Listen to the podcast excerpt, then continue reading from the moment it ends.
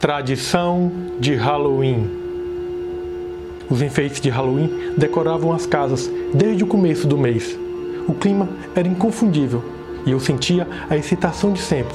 Minhas necessidades me obrigavam a mudar de cidade, por vezes de estado, todos os anos.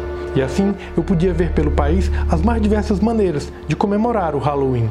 Havia inúmeras variações, mas não faltavam as abóboras, os esqueletos de plástico, fantasmas feitos de lençóis e o insubstituível doces ou travessuras. Diziam que essa era a segunda data mais comemorada pelos americanos, ficando apenas atrás do Natal. Eu achava o máximo. Como estava sempre me mudando e não tinha muitos recursos, optava por uma decoração simples. Porém, jamais abria mão do meu banquete de Halloween. Naquela noite, após vadiar pela vizinhança, eu fazia uma espécie de churrasco no meu gramado ou varanda e ficava vendo o anoitecer e o movimento das pessoas. Nunca era convidado para nenhuma festa, mas me divertia andando pelo bairro e passando em frente a elas. Também me fantasiava, no entanto, apenas de uma das três coisas: vampiro, zumbi ou lobisomem. Sendo um solitário, aquele era um dos poucos momentos do ano em que eu me sentia acompanhado. O espírito daquela festa estava em mim e eu sentia que os mais diversos espectros que vagavam livres vinham me fazer companhia. Nessa noite não foi diferente, já tinha preparado tudo em casa. Caracterizei-me de vampiro e saí pelo bairro sem direção certa. As luzes dos jardins, iluminados naquele começo de noite, me proporcionavam uma bela visão. Sentia-me cúmplice daquele momento, satisfeito com a passagem mais estreita entre o mundo dos homens e o mundo sobrenatural. Caminhei despreocupado como mais um que estivesse indo a algum evento, exibindo a fantasia com orgulho. Hordas de crianças passavam por mim, falando e sorrindo.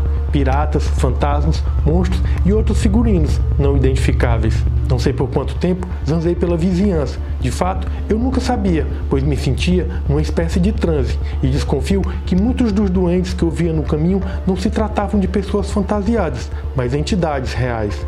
Achava excelente ter consciência disso.